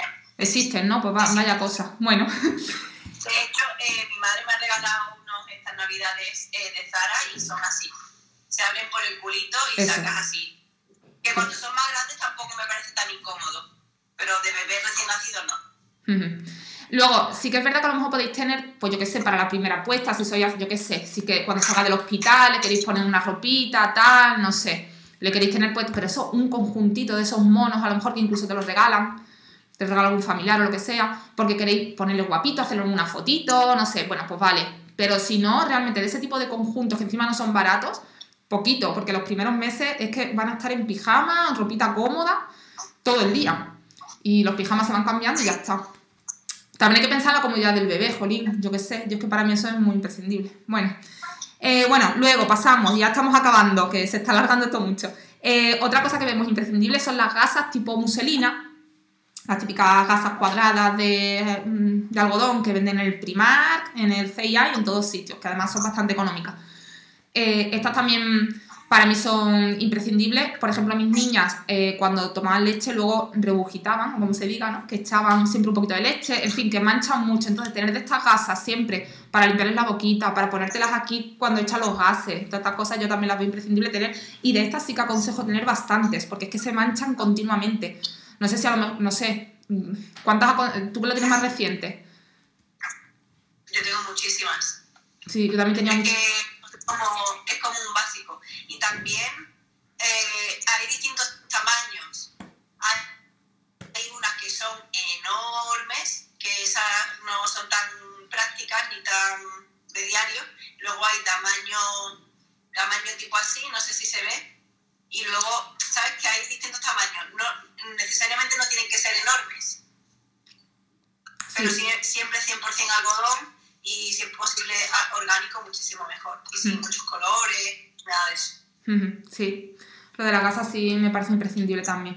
Y tener eso, que son económicas, podéis tener varias. Yo tenía, no sé si tendría 20 o así, y las usé todas, acabaron todas, vamos, de lavarla y relavarla y relavarla, acabaron todas, vamos, para tirar. Eh, bueno, y creo que ya. Bueno, ah, una, dos cosas que no me parecen súper imprescindibles, pero que quizás pueden ayudar, y son las hamacas a ver, hay niños que aceptan, hay bebés que aceptan bien las hamacas y hay bebés que no les gusta estar sentados en la hamaca. Estos son ya a partir que tengan dos meses, tres, ¿no, Laura? Eh, la que yo tengo es desde que nacen. Pero sí que es verdad que eh, no, no aguantan o no están tan cómodos, o por lo menos los míos, ahí. Pero sí, yo para mí sí que lo veo un básico eh, muy práctico, la hamaca. Yo tuve. No cualquier hamaca tampoco, ¿eh? Yo tuve, eh, con el niño tuve hamaca, eh, no le hacía mucha gracia quedarse ahí. Eh, y con las niñas también tuve hamaca y apenas las usé, muy poco, muy poco.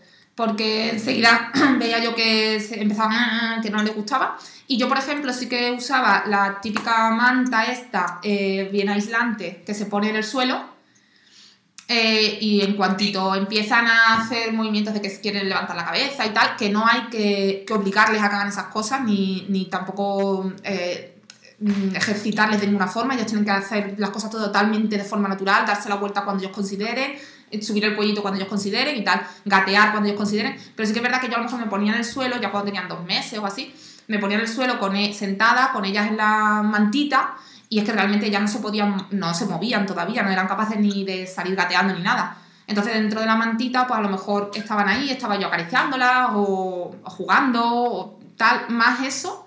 Y como de ahí sabes que no se van a caer, que están ya en el suelo, que no se van a ir muy lejos, pues usaba más incluso eso. Las hamacas también las quité enseguida de en medio, porque me parecían otra vez otro trasto eh, que, no, que tampoco me aportaba tanto. Alguna vez sí las senté, ya que las tenía, pues sí, las probaba, ay, mira, pues las, las cambio aquí, ahora las pongo allí, ahora al otro lado, para que no se aburran, o para que no me aburra yo. Pero tampoco lo veo un básico imprescindible, imprescindible. Sí. Vale, y luego eso, lo, lo otro que iba a decir era lo de las alfombras. Lo de las alfombras sí lo veo yo bastante interesante, tener en el suelo, además eso sí que te va a servir mucho tiempo hasta que empiecen a gatear, e incluso cuando empiezan a gatear y tal, sí me parece, incluso ya cuando se quedan sentaditos y se ponen a jugar, pues tenerlos en una alfombrita o en algún sitio. Y yo que soy mucho también de movimiento libre, de que tenerlos ahí en una alfombra y que se muevan y que hagan lo que quieren, no sé, lo que su cuerpo les pida hacer. Todo lo que sea atarlos y eso no, me, no, me, gusta. Ya os digo que yo soy muy, a lo mejor, demasiado naturalista, no sé, no lo sé. Bueno, pues mira, aquí dicen, por ejemplo... Lo mismo que tú y también te digo, eh, en el, en el preparto eh, que he tenido recientemente, nos dieron una recomendación que veo práctica y fácil de recordar, que es eh, a partir de un mes, cinco veces al día, cinco minutos, ponerlos boca abajo, en un, en un lugar seguro y plano y que no corran ningún peligro, para que ellos de forma natural y cuando quieran levanten la, la cabecita y poco a poco la van ejercitando. Yo con el grande, eh, en aquella época, eso hace seis años, eh, se decía que sí que había como que motivarles, ¿no? Entonces yo al grande pues le ponía boca abajo y le ponía un juguetito y hacía como para que levantara la cabeza y tal, y ahora eso es que me parece que no, no, ya luego me he informado mucho más y realmente, bueno, a lo mejor sí ponerlos boca abajo un ratito para ver lo que hacen, pero no, no levantarles tú la cabeza ni, ni hacerles ninguna gracia para que intenten levantarla, ni ponerles una luz para que todas estas cosas no. Luego, por ejemplo, Que va, que va, no es necesario. te pre- bueno, preguntan, ¿y si están durmiendo, por- si estáis por ejemplo en el salón, dónde los dejáis durmiendo? Yo los dejaba en, el propio, en los propios capazos de, de la, del, del carro, los capazos los sacaba del carro y los ponía en el chelón y dejaba cada una en uno de los capazos, no necesité minicuna. Pero Laura ha dicho que, es, que sí que usaba minicuna, en el, que sí que usa minicuna en el salón. E incluso alguna vez las he dejado en el sofá conmigo al lado o en el cojín de la estancia, con ellas puestas dormiditas, yo viendo la tele o en el móvil o leyendo un libro y ellas en el cojín dormidas porque ya os digo que el- la espuma que tiene el cojín se pueden quedar durmiendo, que es buenísima para su espalda y buenísima para todo, no, no les pasa nada por estar durmiendo y están cerquita tuya. Y, y yo usaba poco trasto más. Luego dicen, con el mayor mi hamaca Baby John fue esencial, que espera que, que también lo hacen igual los Meiji.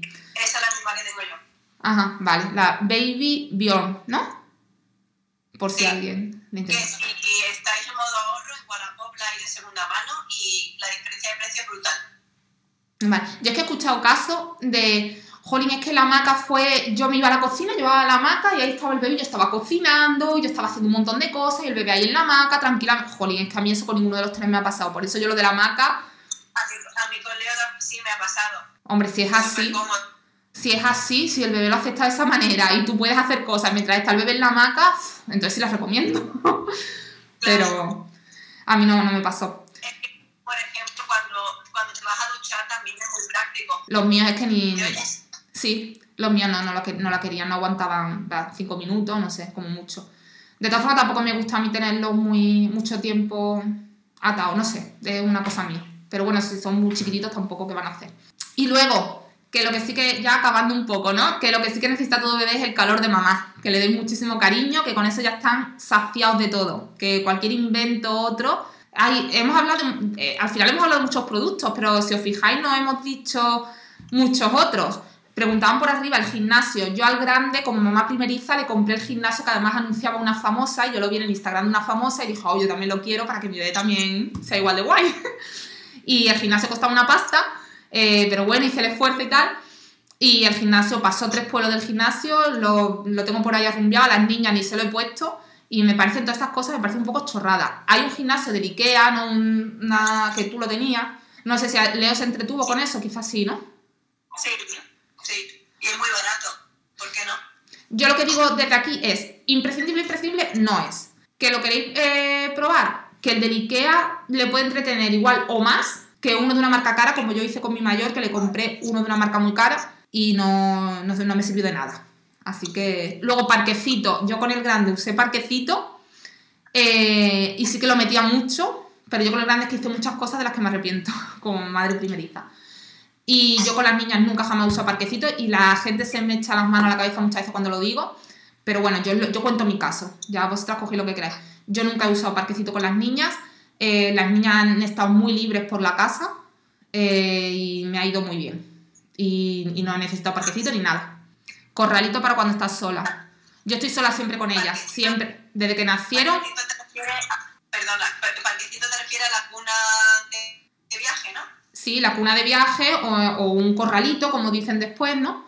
Un, el típico sitio donde lo pueden, que tiene, que está valladito para que no se salgan. Entonces, si estás sola, la metes ahí y te puedes ir a otra habitación y te aseguras más o menos de que no va a salir ni le va a pasar nada ahí dentro. Yo no lo he necesitado. Y, por ejemplo, mi amiga esta madre de día, que estaba con muchos bebés, tampoco nunca ha necesitado un... Les dejaba, yo he aprendido mucho de ella en ese sentido y lo- ella los dejaba a los bebés investigar y tenía eso sí, la- su suelo, o si tienes parqueo, si tienes una alfombra, una alfombra grande que estas se venden en muchos sitios, o de estas letras como de goma gordita, intentar quitar todos los peligros de, de la casa, todo lo que sean los picos de las mesas, los, no sé, todas estas cosas. Eh, cuando no se mueven, que son recién nacidos, los primeros dos, tres meses, el cuatro, que están quietecitos, pues estás tú por ahí con ellos y tal.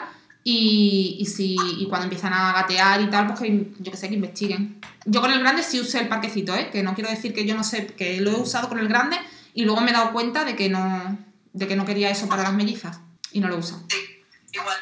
Y yo he estado sola, porque dice correcto para cuando estás sola. Yo he estado sola con mis mellizas, siempre, con el grande estaba sola y con las mellizas estoy sola. Así que la he criado sin parquecito.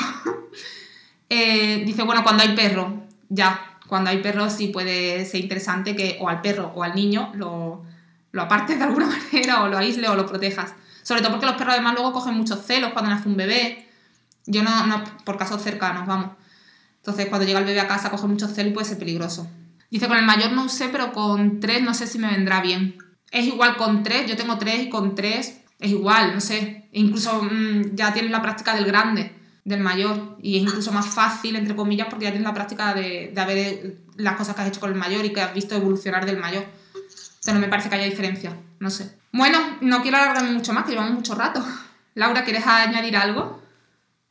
Mm, creo que no. Eh, pienso también que podríamos decir que tú y yo, como somos personas eh, activas y queremos llevarlo todo para adelante, ¿no? Creo que aparte del calor de mami, creo que también es importante que tengamos claro que al principio no vamos a tener tiempo para hacer muchas cosas de las que nos gustaría. Y, y que con el solo hecho de tenerlos encima ya estamos haciendo mucho. Porque no sé si te pasa o te pasaba o lo has pensado o que, que quieres recoger aquí, quieres hacer esto, quieres hacer lo otro, y dices, no puedo, es que no me dejan tranquila, o es que no paran de llorar, o es que quiere bracitos, es que es lo que toca. Cuidarlos, darles calor, tenerlos encima, darles mimo, estar pendiente y ya habrá tiempo, y lo digo en voz alta porque soy la primera que quiero recoger la cocina, quiero, en fin, hacer mil cosas y, y el calor de mami eh, necesita tiempo de mami esa Sí. es mi conclusión. Sí, llevas razón. Esto es, eh, sí, es muy típico de todas las madres que nos sentimos como que no estamos haciendo nada, como que no, es no está siendo productivo nuestro tiempo y sí que lo está haciendo. Pensad que sí que lo está haciendo. Que estáis haciendo bastante, cuidando a, a vuestros hijos, que es un trabajo en sí mismo y el más grande que vais a hacer posiblemente en toda la vida. Ah, y que es temporal, que luego crecen, que luego crecen y ya no quieren bracitos de mami, ni quieren besitos de mami, ni cuando están malitos para buscar, cuando tengan 20 años. a lo mejor algunos sí, Sí. pero es raro. Entonces, aprovecharlo, disfrutarlo y si no, si la casa está peor, mi casa está patas arriba desde hace dos años eh, y bueno, y con el mayor ya estaba bastante mal, pero ahora está todavía peor y no me, no me quiero agobiar, aunque muchas veces me agobio, pero intento poner los pies en el suelo y decir, no, no me puedo agobiar por esto, esto es temporal, ya tendré mi casa que más me da, tener una casa perfectamente ordenada, así tampoco para quién va a venir. así que bueno, ya está. Eh, intentar. Y nosotras somos precisamente todo lo contrario, porque nosotros somos de las que, jolín, yo estoy intentando sacar mi proyecto adelante, que, que, que cuesta. Eh, Laura también está con mil cosas y, y- y, eh, cuesta mucho y, y muchas veces estás con ellos en brazos y estás diciendo, jolín, y tengo que hacer esto, tengo que hacer lo otro, tengo que-", y tienes un estrés, te generas un estrés enorme que, que, no, que no te hace ningún bien. Así que bueno, no me voy a enrollar mucho Te más. toca, te toca recapitular todas las cositas que hemos mencionado. Cierto, oh, menos mal, Laura. Vale, eh, recapitulo todo porque hemos hablado muchas cosas. Imprescindibles para nosotras. El cojín gemelar Sonora Baby. Número uno. Eh, los masicosis, dos, para el coche. Nosotras en nuestro caso hemos tenido que incluso cambiar de coche. El que tenemos ahora es el Volkswagen Touran porque somos familia numerosa ambas. Carro gemelar, nosotros tenemos el Baby Jover. Yo el modelo antiguo, Laura, el que han sacado ahora, que es el de los más estrechos del mercado. Eh, eh, tener preparado para cuando llegues a casa una cuna. Nosotras hemos usado una cuna para los dos. Laura, una mini cuna para ambos. Yo una mini cuna para las dos niñas hasta más o menos 7-8 meses que las pasé a la cama. Eh, la cuna puede ser la del Ikea mismo. Una bañera, para mí la del Ikea. Para Laura, la. ¿Repite el nombre? La de estoque. La de La estoque. plegable de estoque. Vale, eso una bañera. Si dais el pecho, saca leche eléctrico. Si no lo dais, bibis. Eh, con tener dos al principio es suficiente. Ni hervidores ni rollos raros. Pañales, para nosotros los dos, por lo menos los primeros meses, talla cero. Eh, aprovechar las ofertas, tener en cuenta que cambia mucho el precio de un sitio a otro. Y si vais a usar pañales reutilizables, mi consejo es que lo uséis después cuando son más grandecitos. Toallitas 99% agua o ecológicas o de las que tengan menos mm, cosas, lo más natural posible. O en mi caso, con las recién nacidas usaba eh, espo- esponja natural con agüita calentita y luego una toalla para secar. Cremita del culo, la que veáis que le funciona mejor o tener varias para probar, la de Pantol, recomienda Laura. O yo, por ejemplo, usaba arcilla blanca, que es todavía más natural, se puede encontrar en herboristerías. Bodies. Aconsejamos tener no más de 8 o 10 para, la- para el principio. Manga larga si es invierno, manga corta si es verano. Eh, color blanquito, que no es malo para la piel. Y algodón 100%. Las tallas, si vais a coger 00 porque van a ser prematuros, menos de 2 kilos y medio, coger muy poquitos porque enseguida lo llenan. Y si no, nuestro consejo que sea talla 0, que son para 3 kilos aproximadamente, si le quedan un poquito más grande al principio no pasa nada. Pijamas, que es como al final van a estar casi siempre, van a estar en pijama, eh, verano o invierno, depende cuando sea. Y si vais a comprar una ropa un poquito más mona, a lo mejor un conjuntito o dos, porque tampoco se va a dar mucho uso y luego crecen enseguida, se queda chica. Gasas tipo muselina, muchas, 12, 16, muchas. Em, luego, si queréis hamacas, cambiador o alfombras para que jueguen o estén en el suelo, eh, también pueden ser útiles, pero no es de los más imprescindibles. Ese es el resumen y ya está. ¿Puedes recordar la posición de los bebés en la cuna? Eh, yo los ponía eh, la cabeza, ¿cómo me explico? La cabeza aquí y los pies así, y la otra, la cabeza aquí los pies así, de manera que quedan los pies, deberían chocar, que ni chocan, porque están ah, más o menos así, de los chicas que son, pero bueno, quedan así. Y Laura no, Laura los tiene en paralelo, ahora mismo en la mini En la cuna. minicuna de momento. Pero luego los pondré como tú seguramente. Luego para que se, en todo caso se choquen un poco los piececitos, pero vamos, la cuna es suficientemente grande como para que ni siquiera se chocan los piececitos. O sea que eso te dura hasta los 8 meses casi seguro. Y yo las pasé luego directamente a la cama con vallas alrededor y me ha ido muy bien. Así que ya está todo recapitulado, todo dicho, que espero que os haya gustado, os haya resultado interesante. Lo voy a intentar colgar ahora, dejar en Instagram TV, espero que no se me pierda. Y, que muchísimas gracias, iremos, iremos haciendo más directos de cositas prácticas. Queremos hacer uno, porque me lo pidieron y me parece interesante, no sé, si, no sé cómo lo haremos, eh, de la llegada de hermanos cuando hay un mayor, que me parece muy interesante, porque es un mundo. Y nada, muchos besitos a todas. Laura, recuérdame cómo se guarda esto. Nada, dale a la X y ahora te dirá qué quieres hacer. Y lo pones eh, compartir en IGTV y listo. Le doy a mi X, ¿no? A mi X de Sí, mi... a finalizar lo que tú tengas. Es que no sé qué te sale Vale. a ti. Bueno, espero que no se pierda, espero que no se pierda. Venga. Adiós. Venga. Adiós. Adiós.